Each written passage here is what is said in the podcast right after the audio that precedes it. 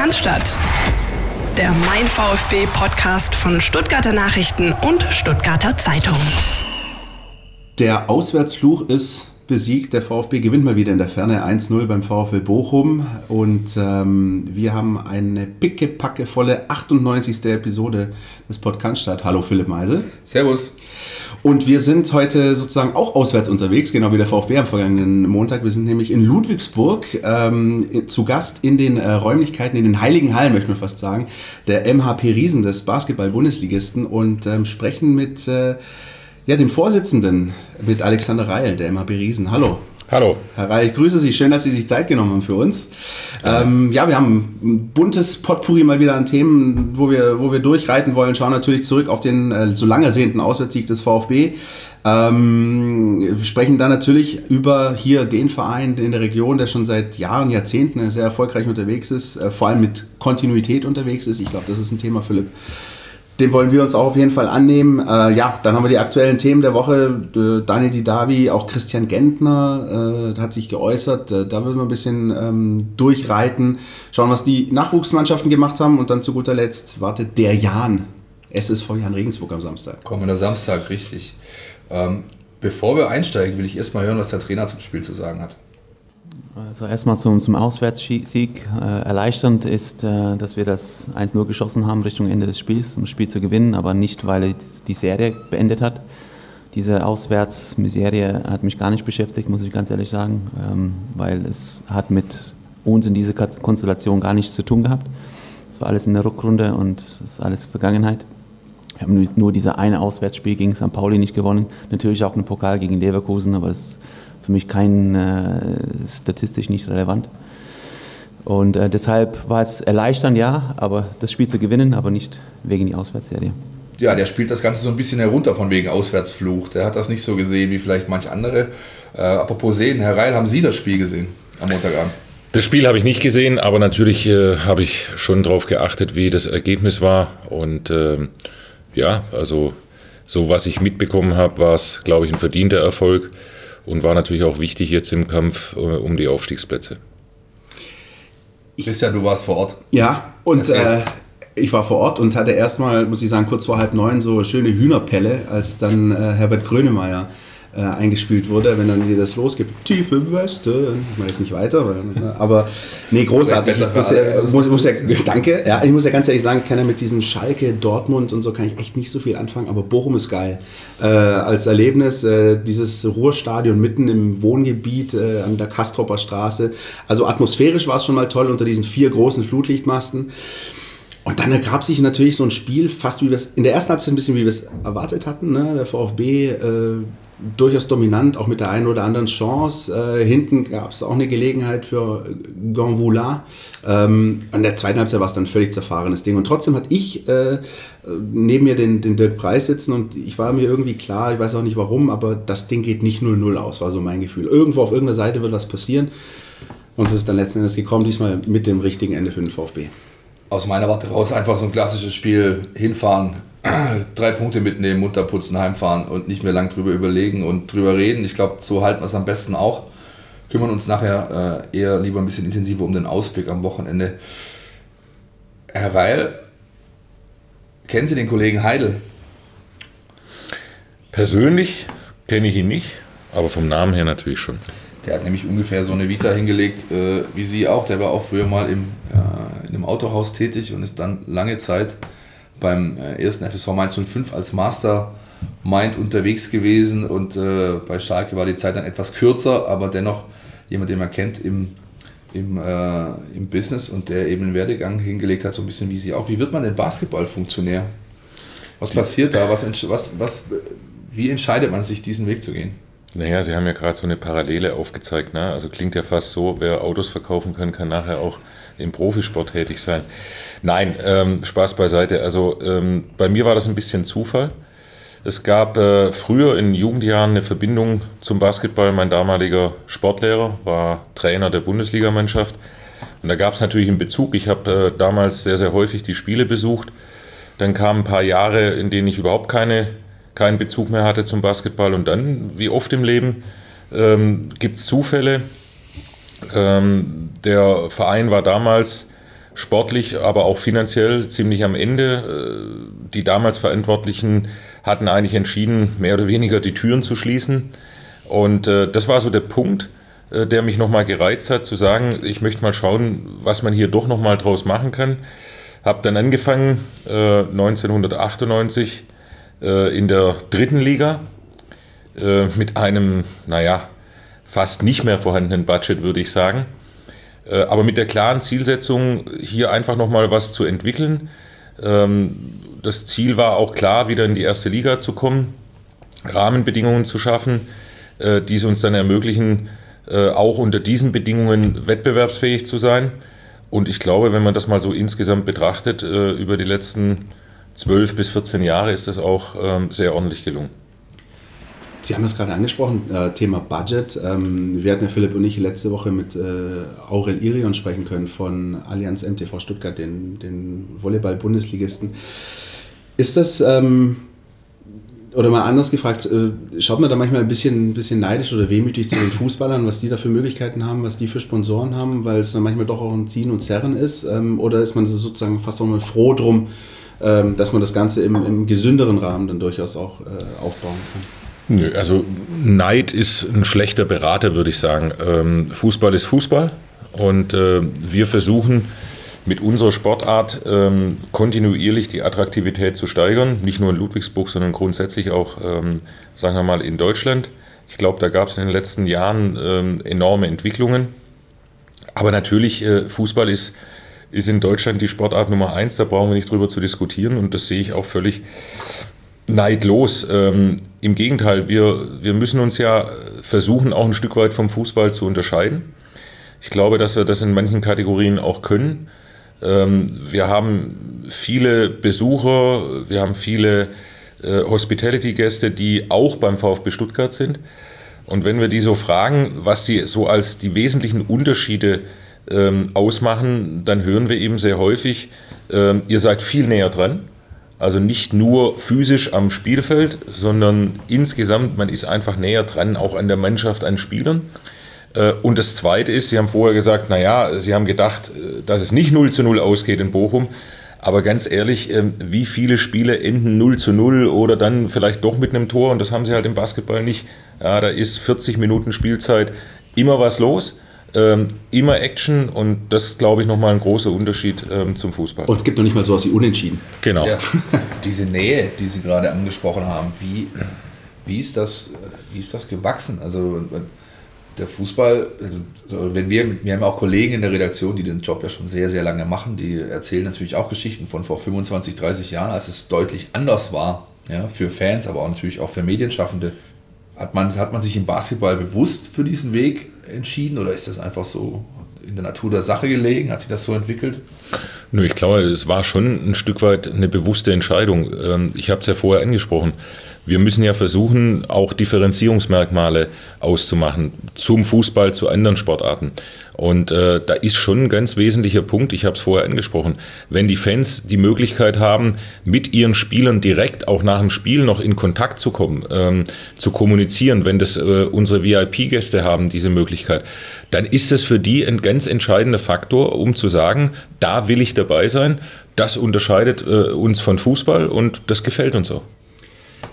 Inwieweit ist es da möglicherweise auch ein Vorteil, wenn man nicht direkt in Stuttgart ist, sondern sage ich mal in, diesen, in diesem Speckgürtel und dann in Ludwigsburg, in einer anderen Stadt in der Nähe? Ähm, meinen Sie, das würde ähm, besser, schlechter, anders funktionieren, wenn man auch direkt in Stuttgart wäre? Oder ist gerade Ludwigsburg so ein, so ein ein guter Mittel. Ah, ich glaube, das kann man pauschal nicht sagen. Es gibt ja in Deutschland viele Beispiele.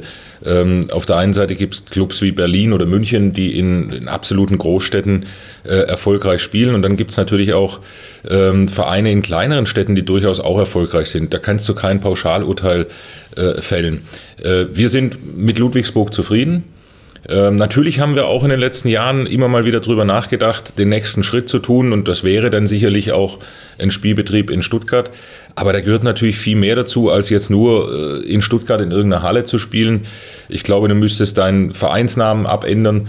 Äh, aber übrigens, äh, das wäre so ein Thema, ne? also was der FC Bayern aus meiner Sicht sehr erfolgreich macht ähm, im Basketball nämlich als Fußballclub auch eine Basketballmannschaft zu haben, die ja sehr erfolgreich ist.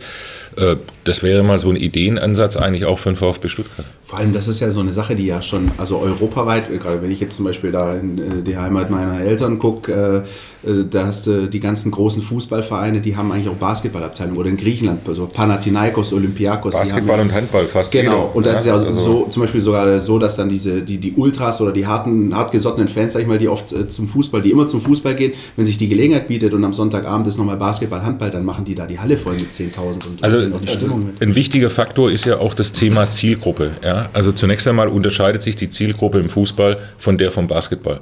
Und äh, ich weiß das aus vielen Gesprächen mit den Verantwortlichen in München, äh, auch denen, die eigentlich für Fußball verantwortlich sind, dass auch ein Entscheidungsgrund war, Basketball zu pushen, weil sie damit nochmal eine ganz neue Zielgruppe erobern können, die sie möglicherweise eben auch für Fußball nutzen können.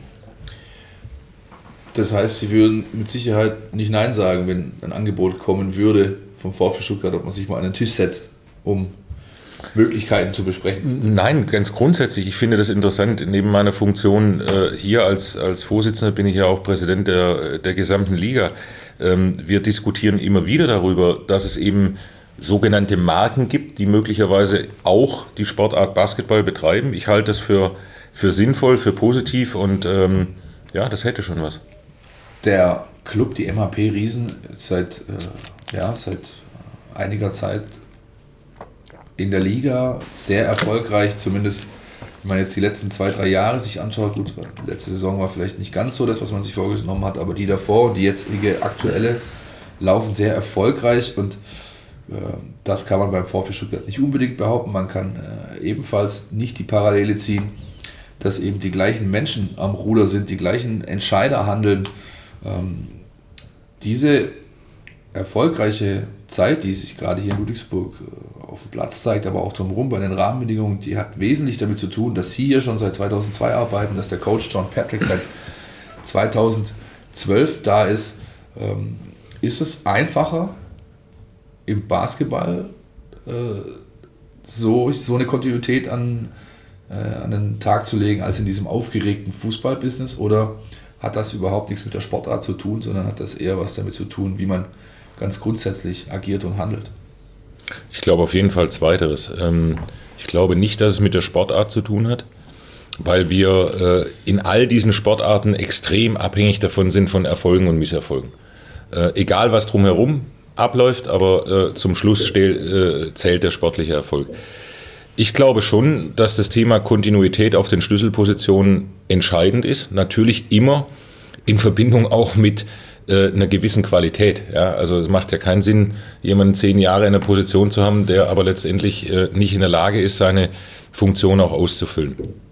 Ähm, ich glaube, dass es auch ein wichtiger Anker ist. Ähm, wir müssen ja auch mal sehen, Profisportler sind natürlich auch immer sehr schnell dabei, wenn es darum geht, Ausreden zu finden. Ja? Und äh, man sagt ja, dieser Spruch, ähm, wo, der, wo der Fisch praktisch anfängt zu riechen, ja, ähm, und ich glaube, da ist schon was dran. Also äh, du brauchst heute in einem Profisportclub eine klare Hierarchie und Struktur. Es muss für alle Beteiligten klar sein, wer hat in welchen Bereichen das Sagen. Und ähm, es macht es einfacher, wenn du da eine Kontinuität hast und wenn die Leute, wenn die Spieler äh, und sonstige natürlich wissen, wer ist Ansprechpartner und wer entscheidet zum Schluss auch. Und wenn du da ständige Wechsel hast, also ich meine, beim VfB hat man das ja über die letzten Jahre mitbekommen. Wir haben ja äh, durchaus auch ähm, Berührungspunkte miteinander, äh, sind auch immer wieder Spieler, die bei unseren Spielen sind. So kommt man natürlich ins Gespräch. Da sind ja Spiele dabei gewesen, äh, die in drei oder vier Jahren äh, sieben oder acht verschiedene Trainer hatten. Also, ähm, dass das kein Zustand sein kann, losgelöst jetzt vom VfB Stuttgart und losgelöst von Fußball, ähm, ich glaube, darüber sind wir uns einig. Und das heißt, wenn ich das auch vorher richtig verstanden habe, als Spieler ist es dann doch auch manchmal sozusagen äh, so ein Ding, wo man sich auch hinter verstecken kann, manchmal, wenn es ja. sozusagen nicht läuft, wenn man weiß, naja, wenn wir jetzt nochmal finden, ist ja eben der Trainer schuld oder der, der Sportdirektor oder sonst wer. Und dann, dann besteht sozusagen die Möglichkeit auch gar nicht irgendwie auch auf den Platz Kontinuität zu bringen. Also sagen wir mal so, ähm, ich glaube, das ist ein menschlicher Aspekt. Ähm, selbstkritische Analyse hält sich bei allen so meistens ein bisschen in Grenzen. Bei Profisportlern meistens noch etwas stärker. Ähm, und dann sind natürlich so häufige Trainerwechsel, aber auch Wechsel äh, auf den Positionen des Präsidenten beispielsweise, sind natürlich auch gute Alibis für Spieler und ähm, das erschwert einem Club immer die Arbeit ähm, und letztendlich auch erfolgreich zu sein. Jetzt müsste man natürlich genauso darüber diskutieren, wie schafft man denn Kontinuität? Und das möchte ich jetzt mal von meiner Person losgelöst sehen, in dem Fall über den Trainer reden. Ich glaube, übrigens auch eine Erfahrung, die ich selber gemacht habe, ähm, der Trainer und der Trainerstab, das sind die Schlüsselpositionen im Club. Und die musst du richtig besetzen. Und da musst du von vornherein dir auch überlegen, welche Risiken gehe ich denn ein bei solchen Verpflichtungen? Ja? Nehme ich einen quasi Anfänger oder nehme ich das nicht? Ähm, welche Philosophie möchte ich auch haben? Wir haben damals bei der Entscheidung, John Patrick zu verpflichten, auch gewusst, dass dieser Trainer einen ganz speziellen Spielstil spielt, der so stark ausgeprägt ist, dass er in der ganzen Liga auch in Anführungszeichen gefürchtet war. Ob man den Spielstil mag oder nicht, sei jetzt mal dahingestellt. Aber auch das hat uns geholfen, sagen wir mal, viel stärker wieder eine Marke zu werden, als irgendjemand zu nehmen, der, wie soll ich sagen, versucht zu spielen wie alle anderen. Also ich glaube, die Besetzung des Trainerpostens ist äh, die entscheidende Rolle und die muss sitzen. Ja? Und ähm, da kannst du nicht ständig experimentieren. Ich stelle mir gerade übrigens Thomas Hitzelsberger bildlich vor, wie er sich die letzte Passage möglicherweise angehört hat und zustimmend nickt und nickt, weil das ist ja das, wo, wonach der VfB ja so fast verzweifelt schon seit Jahren auf der Suche ist, nach genau ja, trotz, dieser Kontinuität. Und trotzdem hat der VfB jetzt zweimal innerhalb einer Saison von zwei Trainer verpflichtet, die völlig für einen konträren Spielstil quasi stehen. Ja, also es ist einfach schon auffällig, wie sehr man immer ja, ein anderes Leitbild plötzlich sich wünscht, und obwohl man vor sechs Monaten was völlig anderes gesagt hat, obwohl man ähm, ja, da hat, hat, man hat nicht die Geduld, nicht die, nicht, äh, ja, ich weiß nicht, mein Beispiel Ludwigsburg jetzt hier, die haben, letzte Saison war wirklich nicht so gut. Hat sich, haben sich alle Personen hinterfragt, aber äh, man hätte auch einfach sagen können, gut, äh, John, es äh, waren jetzt ein paar schöne Jahre, aber äh, lass uns mal besser trennen, was Neues anzufangen. Man hat es nicht getan. Und man sieht ja jetzt quasi hier jeden zweiten Tag ungefähr, äh, was daraus wieder entwachsen ist, nämlich eine richtig starke Truppe. Spielt vielleicht beim Basketball da auch eine Rolle, dass äh, quasi die Vertragssituation für die Athleten eine andere ist. Bei, bei einem Fußballclub unterschreibt man meistens langfristige Kontrakte. Ihr tauscht oftmals, sag ich mal, zwei Drittel gefühlt, wenn nicht sogar mehr, eures Kaders pro Saison aus, weil da eine ganz andere Fluktuation personeller Art herrscht. Hat das nimmt das auch quasi die eben angesprochene äh, Alibi-Funktion für einen Spieler weg, weil er eben weiß, ich habe hier halt nur zwölf Monate Kontrakt, wenn ich nicht performe, ist dann halt da die Tür und dann geht's raus. Also sagen wir mal, ein Stück weit ist es natürlich bei uns auch durchaus Philosophie. Ja? Ähm, wir haben begrenzte finanzielle Möglichkeiten und wir wissen ganz genau, wenn wir versuchen, Basketball zu spielen wie ähm, die vier, fünf Top-Teams in Deutschland, dann werden wir keine große Chance haben. Also müssen wir uns was anderes einfallen lassen. Bei uns ist das sehr stark davon geprägt, äh, mit viel Einsatz, Leidenschaft, ähm, Kampfbereitschaft zu spielen, was uns bis auf letzte Saison, glaube ich, über all die Jahre gut gelungen ist. Und da ist auch ein Stück Philosophie zu sagen, also wir holen einen Spieler, der muss hier ein Jahr sich, Entschuldigung, auf gut Deutsch den Arsch aufreißen. Ja. Ähm, ob das dann zwei oder drei Jahre gelingt, äh, das wissen wir nicht so ganz genau. Insbesondere dann, wenn natürlich auch sportlicher Erfolg da ist. Ähm, trotzdem bleibe ich dabei. Ähm, es geht ja zum Schluss auch um die Frage, wer wählt denn den Trainer aus? Und ich glaube, äh, neben der Besetzung der Schlüsselposition ist auch ganz wichtig, äh, dass im Verein die Entscheidungsstrukturen klar geregelt sind. Ähm, jetzt nehmen wir mal wieder das Beispiel VfB und äh, überlegen uns mal in den letzten sechs, sieben Jahren, wer hat denn entschieden, wer jeweils Trainer wird? Auch das waren ja ständig andere Personen und andere Zusammensetzungen. Das heißt, ich glaube, ein Vorteil jetzt für meine Person über so viele Jahre dabei gewesen zu sein, ist, dass du ja auch lernst, was ist damals passiert, was versuchst du daraus besser zu machen. Wenn du ständig neue Leute da reinbringst, die fangen immer wieder bei Null an und, und können gar nicht analysieren, was vorher war, haben ihre Idee. Ah, ich bin eigentlich dafür, wir bringen jetzt den Mann oder den Mann. Ja. Aber ob das wirklich sinnvoll ist in der Situation, das weiß ich nicht. Und wer, und das halte ich auch für wichtig, äh, wir, haben, wir haben bei uns auch einen Aufsichtsrat. Ja? Und natürlich äh, besprechen wir solche Themen, wir informieren dort auch.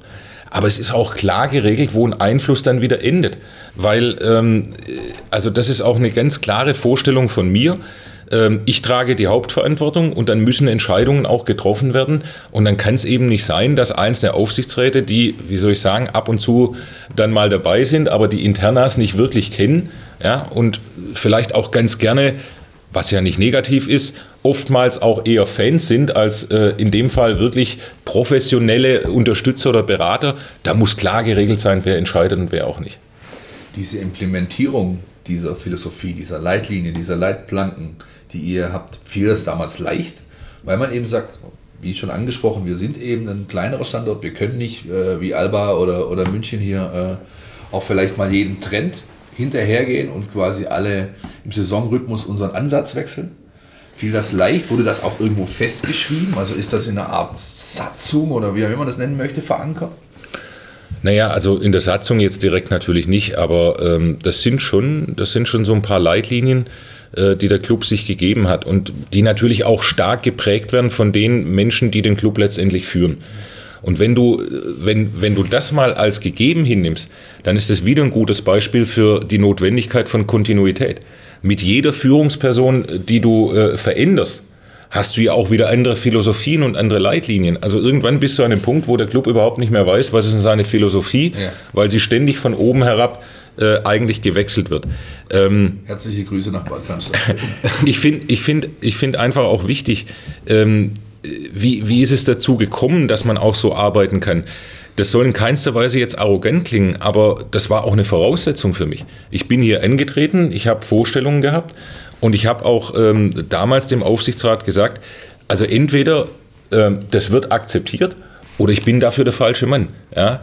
Und auch das ist ja so ein Punkt, den wir heute immer wieder haben äh, im Arbeitsleben. Bist du bereit, neben dich oder neben dir sehr starke Persönlichkeiten zu akzeptieren? Ja?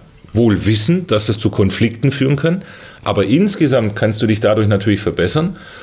Oder suchst du dir eher Personal, wo du sagst, naja, hm, die sind schon etwas, wie soll ich sagen. Jo, der nickt äh, ab und macht halt. Genau. Ja. ja. Und John Patrick ist kein einfacher Zeitgenosse. Aber durch auch entstehende Konflikte, Reibereien haben wir es immer geschafft, ähm, gemeinsam äh, auch vorwärts zu kommen. Und was ich aber trotzdem auch immer wieder raushöre, also neben den äh, Aspekten Kontinuität und klare Linien, auch auf Entscheiderebene, ist auch dieser, dieser Aspekt Demut. Also, dass man hergeht und sagt, wir können, wir wollen gar nicht vielleicht mit den oberen drei, vier äh, mitmischen, sondern wir schätzen uns selbst gesund ein, das sind unsere Potenziale, das sind unsere Ziele auch da habe ich halt in den vergangenen Jahren äh, in der Mercedesstraße schon immer mal wieder die, die Worte Champions League lab, äh, wabern hören, labern hören auch. Ähm, und, und, und das ist ja auch so ein Ding, dass man, dass man auch rangeht und sich selbst sozusagen ähm, in gesunder Art und Weise, sage ich mal, in den Kontext der, der Liga irgendwie einzuordnen weiß, oder? Ähm, ich glaube, das ist natürlich eine, eine schwierige Geschichte. Ja? Äh, auf der einen Seite ist es richtig, auch ein Stück weit Demut zu zeigen. Auf der anderen Seite ist die Erwartungshaltung natürlich nicht zu unterschätzen.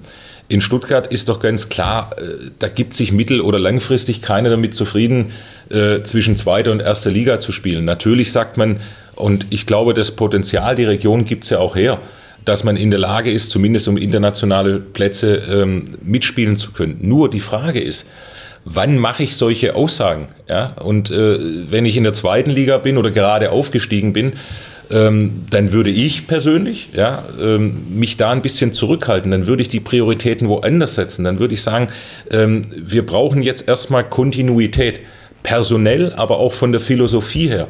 Wir müssen auch mal akzeptieren, dass wir vielleicht zwei Jahre brauchen, bis wir dann wieder den nächsten Schritt machen können.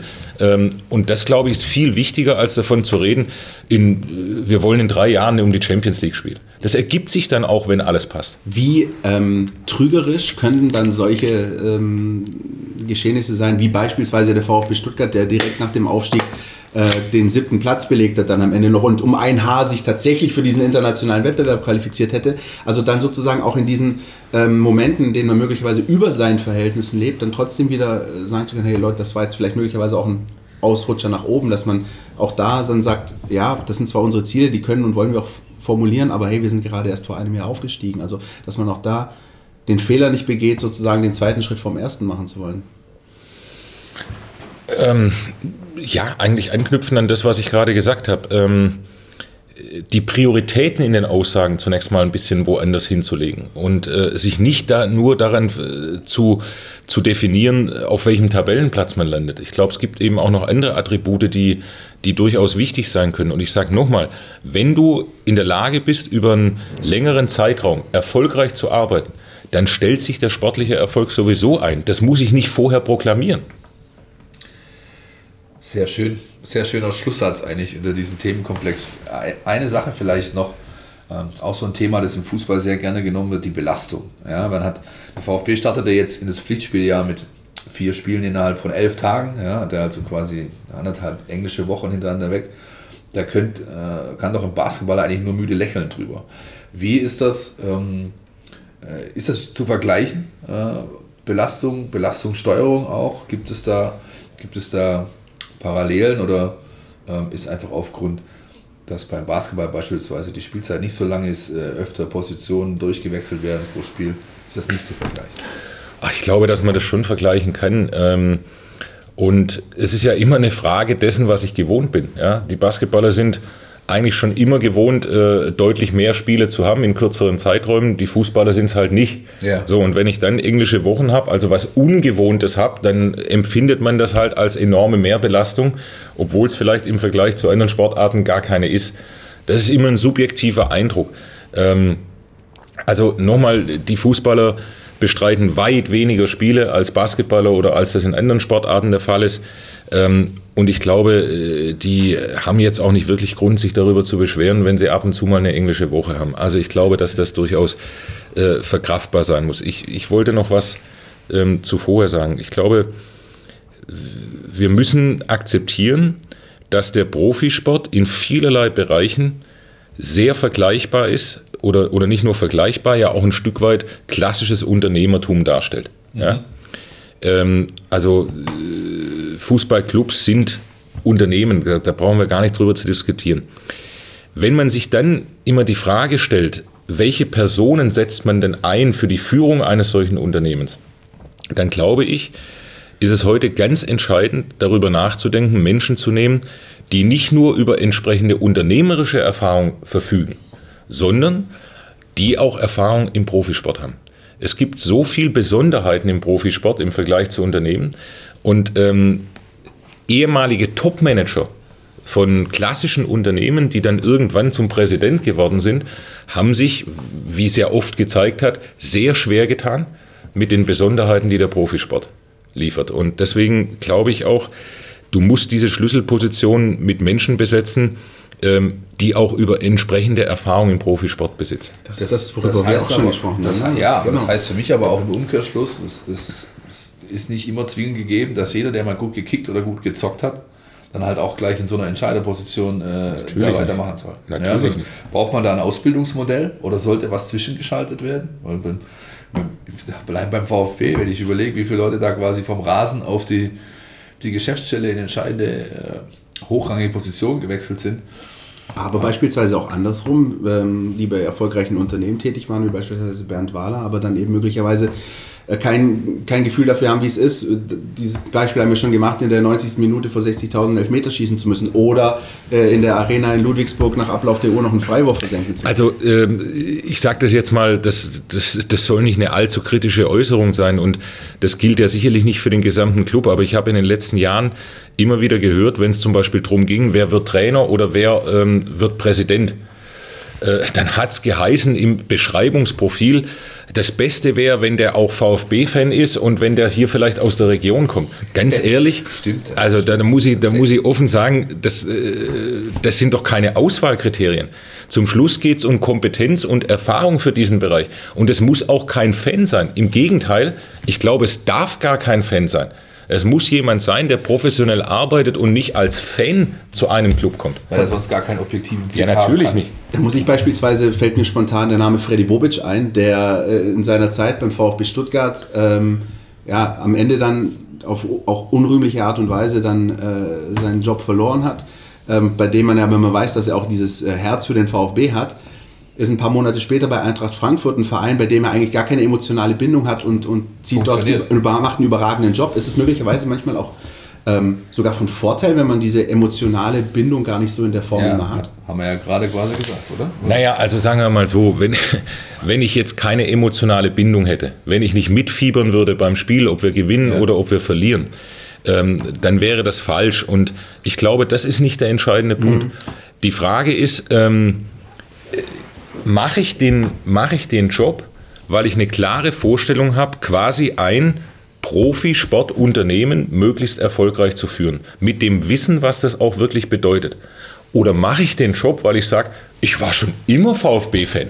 Ja, also das ist einfach ein großer Unterschied. Und ähm, ich sage nochmal, ob jemand aus der Region kommt und ob er ähm, schon als Kind Fan war, das kann kein Auswahlkriterium für eine so entscheidende Position sein. Und ähm, deswegen würde ich heute immer plädieren, wenn man mich fragen würde, welche Personen kommen für sowas in Frage, würde ich immer schauen, jemanden zu nehmen, der auch eine entsprechende Erfahrung bereits im Profisport hat, weil wir haben einfach Besonderheiten. Ich möchte jetzt nicht einzelne Personen herausheben. Ähm, es gab ja auch den Präsidenten, glaube ich, äh, sicherlich ein Top-Manager gewesen, große Unternehmen, Namen nennen wir jetzt nicht. So.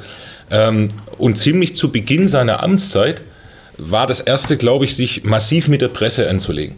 Da sage ich dazu, jemand, der im Profisport eine entsprechende Erfahrung hat, wird einen solchen Fehler nicht begehen, weil er weiß, was die Medien für eine Rolle insbesondere im Profisport spielen. Und das meinte ich mit Erfahrung. Ja, da gab es diese legendäre Veranstaltung bei einer, glaube ich, bei einer Medienakademie vor Auszubildenden. Ja, kann mich noch gut dran erinnern. Das waren ja auch klar, aber das Zeiten. kommt, den hat, das ist, äh, mein, besser kannst du den Bumerang nicht losschicken. Der kommt natürlich zurück, logisch. Und natürlich auch die, die Gefahr, dass es eben viele auch unterschätzen. Ich äh, denke da an unser Gespräch zum Beispiel mit Christian Riedmüller, dem, dem Präsidentschaftskandidaten, der auch diese Äußerung zu Holger Bartstuber und, und äh, Askasiba getätigt hat und er sagte, ich habe das alles unterschätzt, auch diese Wucht, Ja, die der die volle. Wucht zu spüren bekommen. So sieht's aus. Genau, und das ist ein großer Unterschied.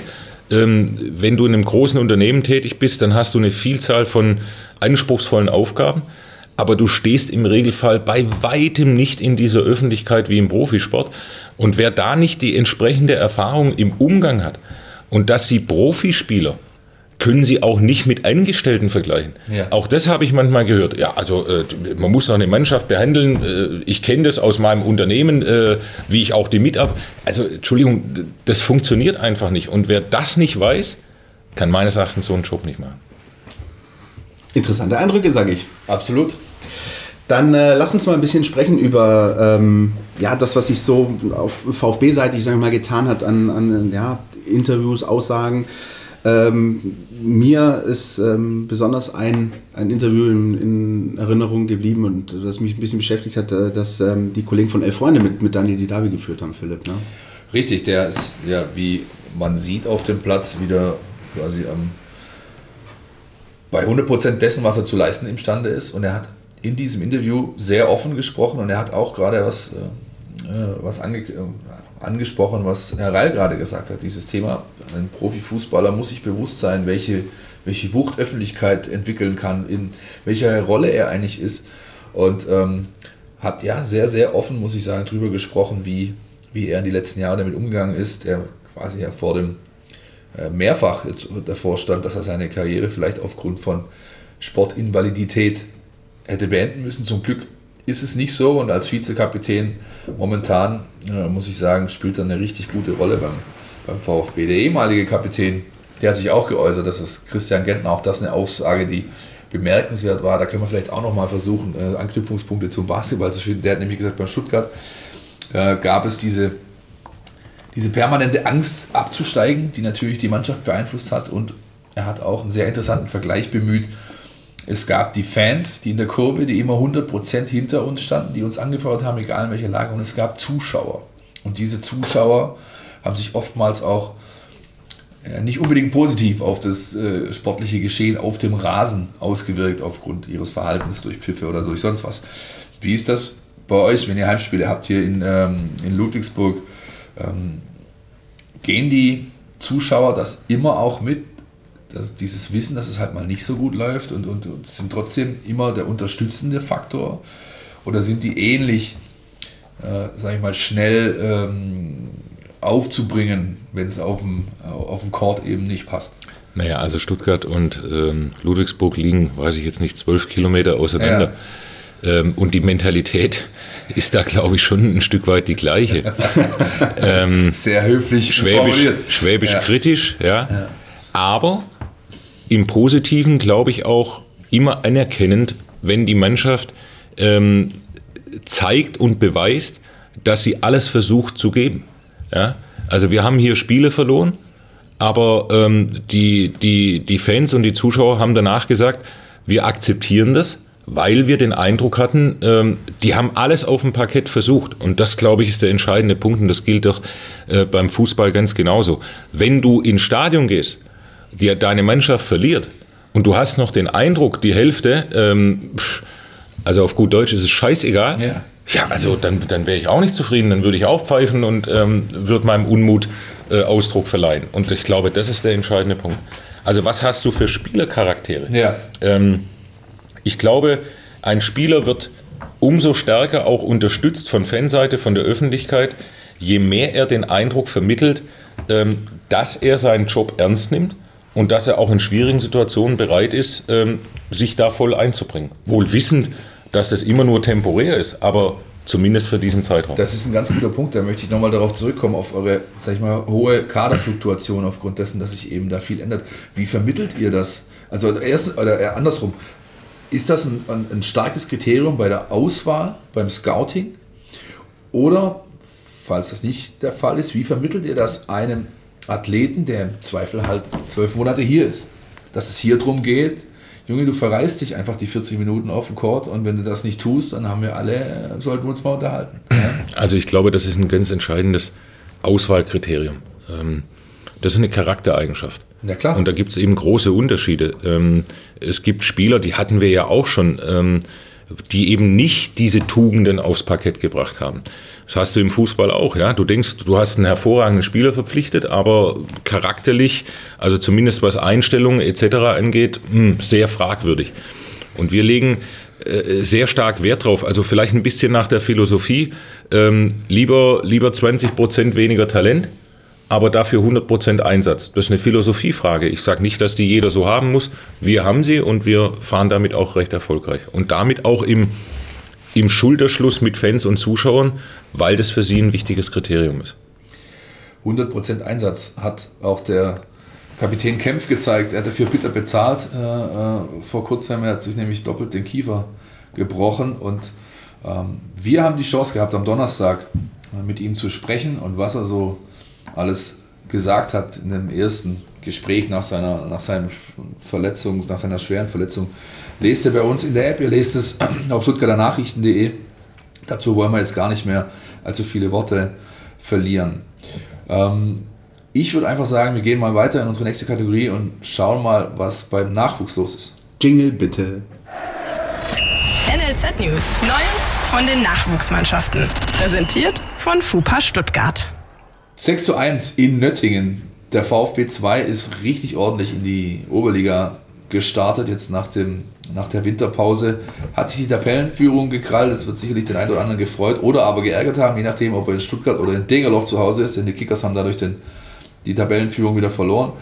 Ähm, da hat sich einfach gezeigt, also ich habe die Tage auf dem Trainingsgelände unten die beiden Trainer, den Michael Gentner und den Tobi Rathge, gesehen und getroffen und gequatscht. Die sind mit dem breitesten Grinsen, das sie irgendwie anbieten konnten, über das Trainingsgelände gelaufen. Den hat, hat sich gezeigt, dass die gute Vorbereitung, wo man ja auch sehr viele Tore erzählt hat, rüber gerettet werden konnte.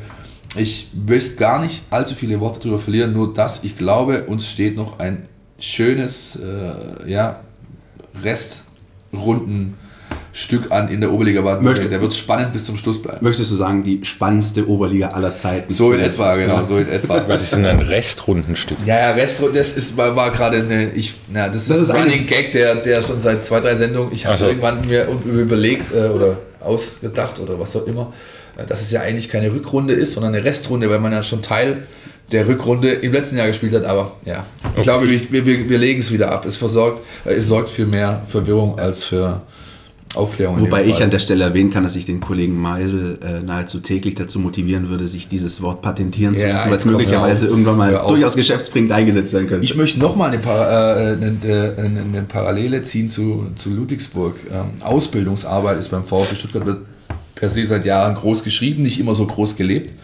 Ähm, ihr habt ja auch diese Akademie, die, die eigentlich immer größer wird und die jetzt äh, äh, am letzten Wochenende, glaube ich, ein Highlight erfahren hat, das es so noch nie gab, nämlich Ariel Hugporti, das ist einer eurer Nachwuchsspieler, Nationalspieler, ähm, der ist nach USA gereist, reist, um dort an einem äh, Nachwuchscamp teilzunehmen, wo die 32 besten Zocker, Talente, Spieler seines Jahrgangs weltweit eingeladen wurden. Und er wurde dort zum MVP gewählt, das, also dem, zum wertvollsten Spieler. Ähm, vielleicht können Sie einordnen, was für eine Auszeichnung das für den Basketballstandort Ludwigsburg ist. Diese Tatsache, dass eben Hugh Porty darüber ist und wirklich vor Scouts von NBA-Clubs äh, eine tolle Performance aufs Parkett gelegt hat. Also gar keine Frage, das ist eine äh, sehr, sehr spezielle und, und äh, die muss man einfach sehr hoch auch, auch werten. Auszeichnung für den Spieler erstmal und dann natürlich auch ein Stück weit äh, für uns, weil er aus unserem Programm kommt. Ähm, Sie haben jetzt vorher gesagt, beim VfB gibt es eine gute Nachwuchsarbeit, aber es wird nicht ganz so gelebt. Naja, nee, man, nein, es, es, geht eher um dieses Motto Jung und Wild, das existiert seit Jahren und die Ausbildungsarbeit, die war mal die beste in Süddeutschland. Das ist sie momentan nicht mehr. Sie ist auf dem Weg, sich neu zu strukturieren und ähm, vielleicht wieder dahin zu kommen. Aber es gab eben auch durch, wie wir vorher schon angesprochen hatten, viele Entscheiderwechsel, ähm, viele Wechsel auf der verantwortlichen Position, eben auch einen Zeitraum, eine Phase, wo diese Nachwuchsarbeit nicht mehr so gelebt wurde beim VfB, rein intern und ist deswegen an Bedeutung und auch an Qualität verloren. Und was macht ihr das fest? Also wenn wir über das Thema sprechen, wie viele Spieler aus der Jugend sind dann äh, tatsächlich auch im Kader oder, oder sehen Spielminuten? Dann muss ich natürlich schon sagen, ähm, ganz so einfach ist es eben auch nicht. Ähm, eine sehr gute Jugendarbeit und ich glaube, da ist der VfB nach wie vor ähm, zu nennen, aber jetzt beispielsweise auch bei uns heißt eben nicht automatisch jedes Jahr ein, zwei Spieler, die dann äh, im Profikader entsprechende Minuten sehen. Das hat verschiedene Gründe. Ähm, ein Grund, glaube ich, ähm, und das muss man an der Stelle auch mal ansprechen, ist natürlich, dass sich ähm, über die Generationen hinweg auch, ähm, auch Einstellungen bei, bei jungen Menschen verändert haben. Ja, also so dieser, diese Bereitschaft, ich, ich setze 100 Prozent dann auf das Thema Fußball oder auf das Thema Basketball, die ist nicht mehr so ausgeprägt, wie es eben vor 20 Jahren war. Das ist aber kein, kein reines Problem des, des Spitzensports. Also, das ist vollkommen richtig, das ist ein gesellschaftliches genau, Thema. Genau, ist ein gesellschaftliches Thema. Und das macht es dann häufig nicht so, nicht so einfach, auch wenn du eigentlich eine sehr erfolgreiche Jugendarbeit hast. Ähm, dann kommt dazu, dass wir vielleicht immer noch unterschätzen im Bereich der Jugendarbeit, was das Thema Persönlichkeitsentwicklung angeht. Also äh, der kann jetzt noch so gut dribbeln äh, oder, oder Freistöße schießen oder wie auch immer. Aber was läuft im Kopf des jungen Menschen ab? Ja, also wie ist seine Persönlichkeit gereift, um von einem Jugendspielbetrieb, wo er meistens mehrere Jahre mit den gleichen verbringt, zu Profis zu kommen? Und jetzt machen wir uns so nichts vor. Ähm, der kommt jetzt als, als Neuling in den Profikader. Also wenn das jetzt mein Teamkollege wäre, da würde ich hingehen, Junge, ja. Äh, du nimmst mir keine Spielminute weg. Also es ist eine ganz andere Konstellation, die, die ich da habe. Ja? Und ja. darauf müssen die jungen Menschen vorbereitet werden, auch mental.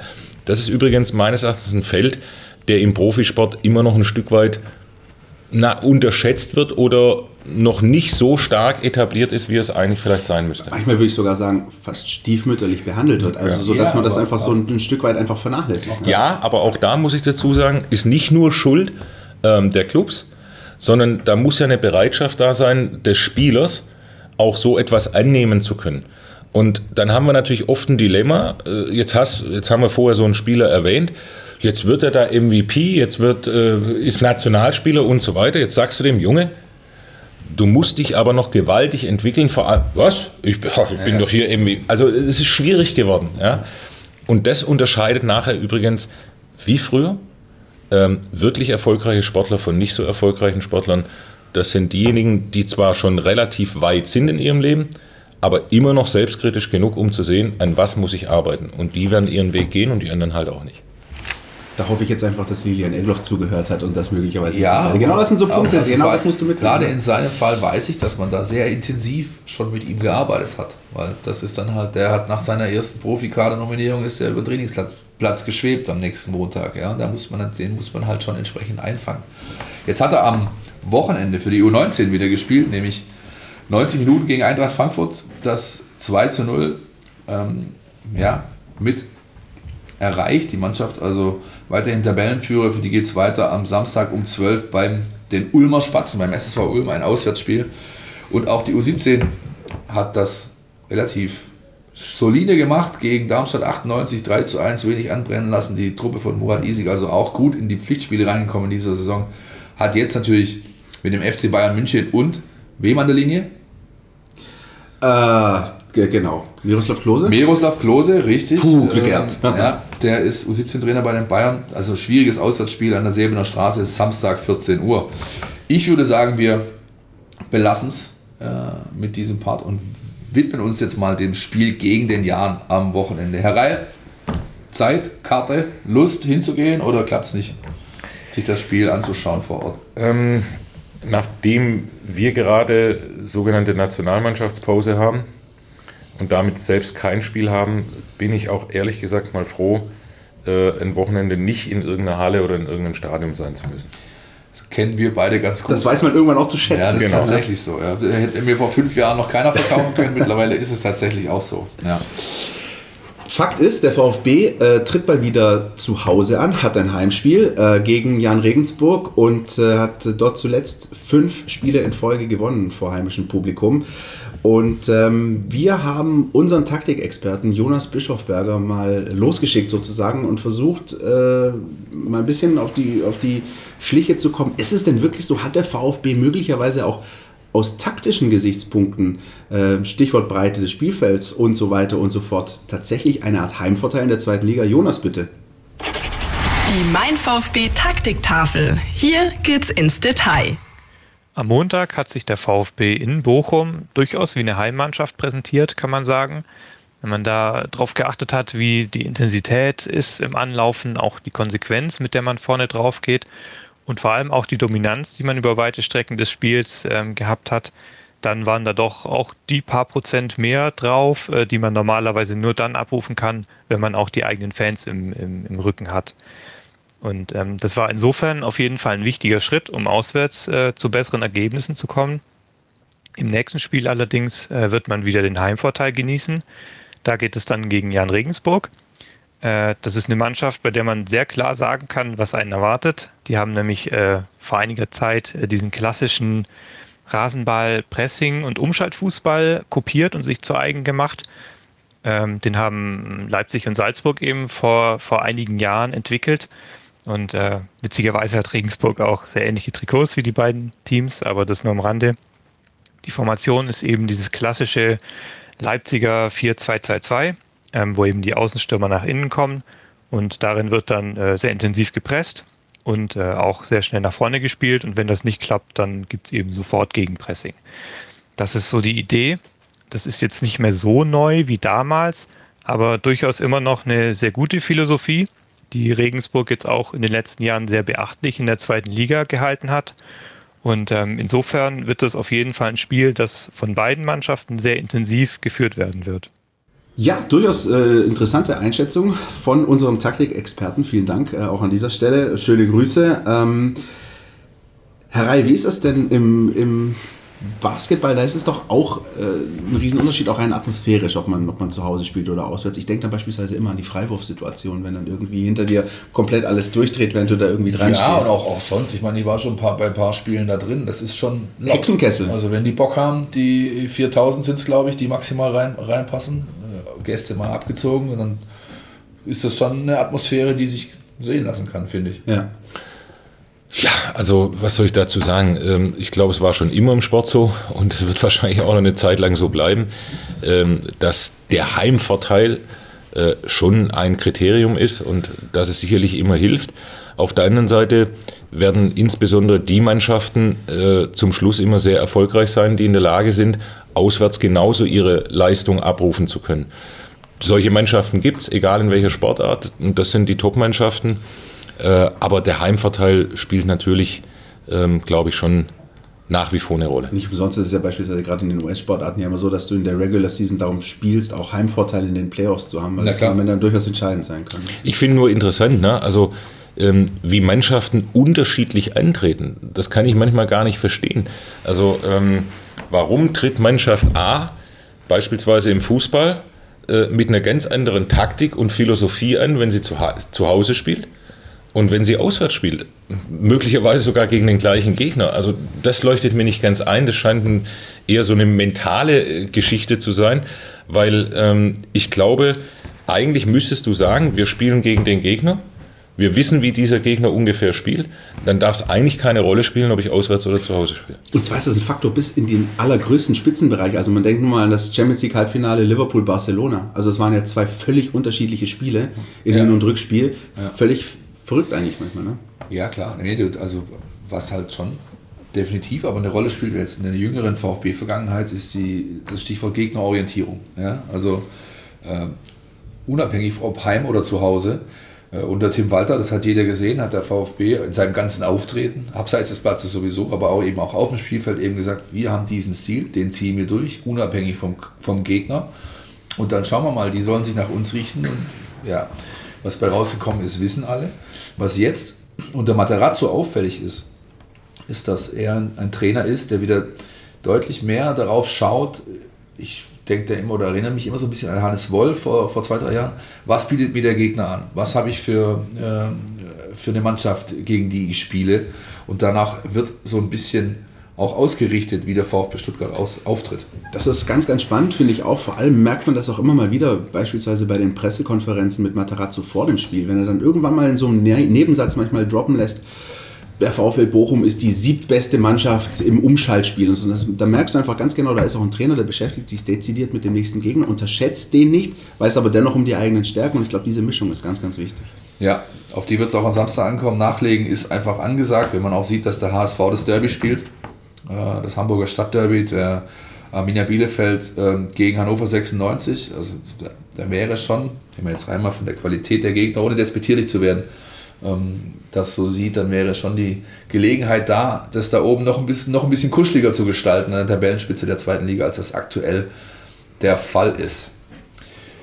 Wollen wir noch ein, zwei Worte verlieren über den Defensivverbund oder sind wir damit eigentlich gerade zufrieden? Weil zwei Spiele hintereinander zu null und obwohl da Leute spielen, die eigentlich gar nicht gelernte Innenverteidiger sind, zumindest auf zwei von den drei Positionen da hinten drin, läuft es ja ganz passabel, muss ja. ich sagen. Also ähm, ja, wir wissen ja, äh, Holger Bartstuber trainiert wieder mit. Wir sind ähm, auf dem Weg auch, dass Martin Kaminski bald schon möglicherweise wieder voll dabei sein kann. Und ähm, trotzdem ist das eigentlich gerade so, so, so, eine kleine Luxussituation. Also auch ähm, klar beim Heimspiel gegen Aue, ich glaube, das können wir nicht als Gradmesser nehmen, weil da der Gegner, glaube ich, hergekommen ist und 0-0 holen wollte. Aber gerade auswärts jetzt beim VfL Bochum, da gab es, äh, habe ich vorher ganz am Anfang gesprochen, eine große Chance äh, für den VfL Bochum in der ersten Halbzeit. Ansonsten war das in der zweiten Halbzeit auch mal ein Diagonalball, der dann zu einem Distanzschuss geführt hat. Und ansonsten hat der VfB in der Defensive den Laden eigentlich ganz gut im Griff und allen voran, das muss ich auch sagen, Herr Meisel, da ziehe ich gerne nochmal den Hut, Atakan Karasor, der äh, auch zusammen mit äh, Wataru Endo und dann auch Ned Phillips, der sich immer wieder reinbeißt so in die Spiele, äh, da echt eine, eine, Struktur drin, dass du ähm, auch im Stadion sitzt und gar nicht so wirklich dieses Gefühl hast, die fangen jetzt an zu schwimmen, sondern das ist eigentlich sehr, sehr solide hinten drin. Ist mir ehrlich gesagt auch nicht bange, was die nähere Zukunft angeht. Also die Tendenzen sowohl bei Bartschuber als auch bei Kaminski gehen wohl dahin, dass sie vielleicht gegen Fürth, äh, sehr wahrscheinlich aber gegen Arminia Bielefeld im Spitzenspiel Anfang März dann wieder eine Rolle spielen werden. Jetzt schauen wir einfach mal, was da am Samstag bei rumkommt gegen den Jahren mit Marco Grüttner, ja, auch ein Mann hier aus der Region. Wieder spielberechtigt, war letzte Woche gelb gesperrt. Richtig, der Kapitän, ja, das ist natürlich ein Faktor. Bin gespannt, Hinspiel war spannend, also wir werden nächste Woche natürlich drüber reden und haben jetzt noch ein Jingle und eine Kategorie mit unserem Gast Alexander Reil abzufahren. Entweder oder. Unser Podcast Tiki Taka. Ja, Herr Reil, unser Podcast Tiki Taka ist jetzt eine äh, Rubrik, äh, mit der wir unsere äh, Gäste immer ein bisschen überfahren, die aber nur halb so schlimm ist. Es ist ganz einfach. Wir ähm, haben äh, drei Kategorien, das sind Entweder-Oder-Fragen ähm, zu allen möglichen Bereichen. Ähm, würden Sie bitten, sich für eine Möglichkeit zu entscheiden und nach Möglichkeit auch zu begründen, warum Sie sich für diese oder jene Variante entschieden haben? Ich beginne mit der ersten, die gefällt mir. Legenden der Chicago Bulls, Michael Jordan oder Scottie Pippen? Michael Jordan. Das ist ganz klar. Ja, der war schon der Größere, oder? Der war schon ja. Also das glaube ich ist schon so das Argument, ja. ja. Das übrigens waren großartige Zeiten, nachts dir den Wecker zu stellen, wenn die Finals waren. Mit Lou Richter. Groß, ja. Mit Lou Richter ran. Also, genau. Ja, großartig. Kulinarisches. Burger oder Bratwurst? Weder noch. Sondern? Vegetarier? Nein. Nee, nee, nee, nee. Aber sagen wir mal, äh, ich bin kein so großer Fan des klassischen Fast Food. Ja? Also wenn ich dann esse, dann lieber etwas gemütlicher und dann auch ein anderes Essen dazu. Gute Rostbrote. Sushi. Zum Beispiel. Zum Beispiel. Ja, auch. Nehmen wir auch. VfB-Spielmacher, Balakow oder Hansi Müller? Boah, äußerst schwierig. Ähm, Hansi Müller habe ich in meiner Jugendzeit äh, selbst sehr häufig im, im Spiel miterlebt. Ähm, ich glaube, dass du die Zeiten einfach nicht vergleichen kannst. Ja? Äh, die Spiele waren unterschiedlich. Für die damaligen Zeiten, in denen die beiden Akteure äh, aktiv waren, äh, waren es zwei herausragende Spieler. Punkt. Ein klares Unentschieden. Lass, mal- lass mal gelten, war die letzte Frage. Reil, herzlichen Dank. Danke das war's schon. Ähm, um nochmal einen, vielleicht den Bogen zu schließen zum Beginn der Sendung. Also ich hätte jetzt ein Auto von Ihnen gekauft, ehrlich gesagt. Tja, sehen Sie mal. Aber das tue ich ja nicht mehr. Ne? Wünschen weiterhin natürlich alles Gute, viel Erfolg für die MHP Riesen in der äh, Bundesliga. Und ja, ich denke, das waren doch sehr, sehr interessante Eindrücke, auch mit diesen Quervergleichen. Das ist dann durchaus immer ganz spannend. Ne? Für euch da draußen, wie immer, der, der Closer, ihr könnt uns natürlich erreichen und kontaktieren, Meinung abgeben, Lob, Kritik, Tadel, alles was raus muss. Facebook, Twitter, Instagram, ihr kennt unsere Kanäle und auch die gute alte E-Mail gibt es noch, info at meinvfb.de. Meldet euch, wir lesen alles, antworten alles und äh, dann würde ich einfach sagen, it's a wrap. Nächste Woche hören wir uns wieder, oder? Bis dahin, Herr Reil, nochmal vielen, vielen Dank. Philipp, vielen, vielen Dank. Und Okay. wir fahren jetzt zurück aus Ludwigsburg ins Möhringen Pressehaus und äh, holen uns da irgendwie was Leckeres zu essen. Den Versuch unternehmen wir zumindest mal. Tschüss, macht's bis gut. nächste Woche. Ciao. Podcast Der Mein VfB Podcast von Stuttgarter Nachrichten und Stuttgarter Zeitung.